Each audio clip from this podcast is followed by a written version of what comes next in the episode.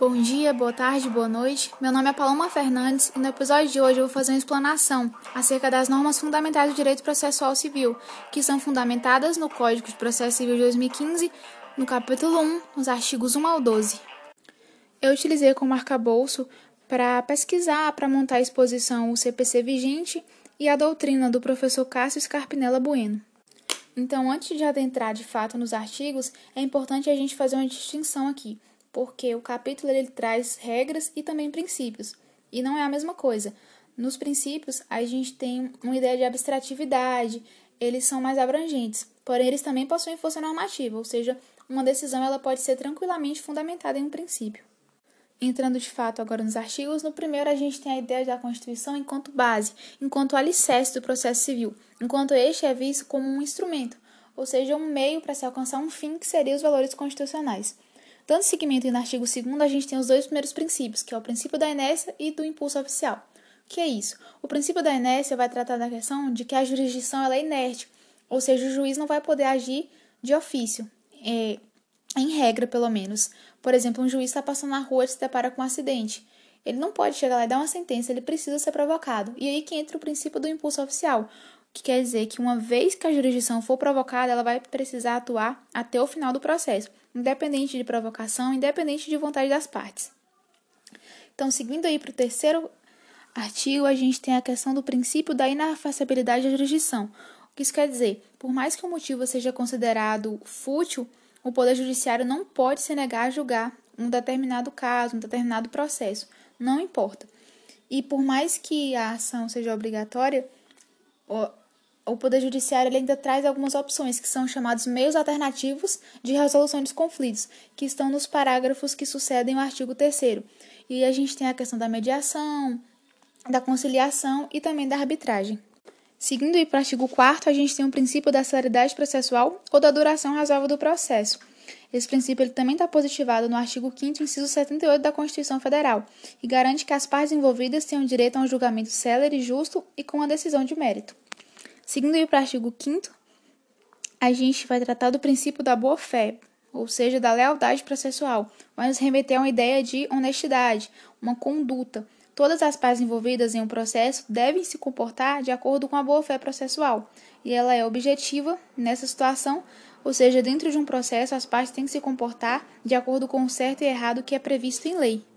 Artigo 6 trata do princípio da cooperação, ou seja, ele diz que as partes devem cooperar para que o processo obtenha um tempo razoável, uma decisão de mérito justa e também que seja efetiva para todo mundo. Seguindo para o artigo 7, a gente tem aqui o princípio da igualdade ou princípio da paridade de armas. Ou seja, as partes envolvidas em um processo, elas têm direito à igualdade, aos mesmos instrumentos processuais, aos mesmos direitos e às mesmas garantias. E aqui a gente tem que se atentar, porque existem dois tipos de igualdade, a formal e a material.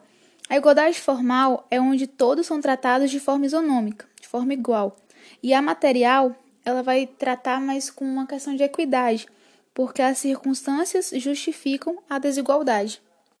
E que a gente pode citar, por exemplo, a questão da defensoria pública, porque tem pessoas que realmente não possuem renda suficiente para poder bancar um processo, porque muitas vezes um processo judicial ele não fica barato. Seguindo para o artigo 8, a gente tem um princípio aqui que é a cláusula pétrea na Constituição, que é o princípio da dignidade da pessoa humana. Ademais, também tem o princípio da proporcionalidade e da razoabilidade, que são princípios que já foram supramencionados. Artigo 9 trata de um princípio extremamente importante, que é o princípio do contraditório, direito das partes de participar de todos os atos do processo, e que no artigo fala que não se proferirá decisão contra uma das partes sem que ela seja previamente ouvida, mas aí a gente tem algumas exceções que são os três incisos, que é a tutela provisória de urgência, a tutela de evidência e a decisão prevista no artigo 701, que seria a questão da fumaça do bom direito, um direito que ele é muito evidente. O artigo 10, que é concomitante ao 9, que é a vedação da decisão surpresa. Aqui o juiz não pode decidir sem fundamentação legal e também se ele não tiver dado às partes o direito de se manifestar penúltimo artigo desse capítulo é o 11 e trata do princípio da publicidade e motivação. Aqui, a não ser que seja caso de segredo de justiça, os processos eles devem ficar abertos para qualquer pessoa que tenha interesse. E por fim, a gente tem o artigo 12, que trata da questão da ordem cronológica, que ela é prefer preferencial quando o juiz for proferir sentença ou acordo. Ou seja, o processo que foi concluído primeiro, ele deve ser julgado primeiro, se não houver alguma exceção que são as que seguem os próximos parágrafos.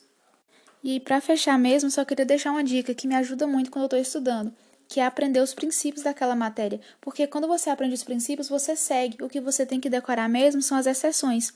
Então, sempre pense num princípio, vai te ajudar muito e vai clarear muito. Às vezes você não consegue responder uma questão, mas se você lembra do princípio, pode te ajudar muito.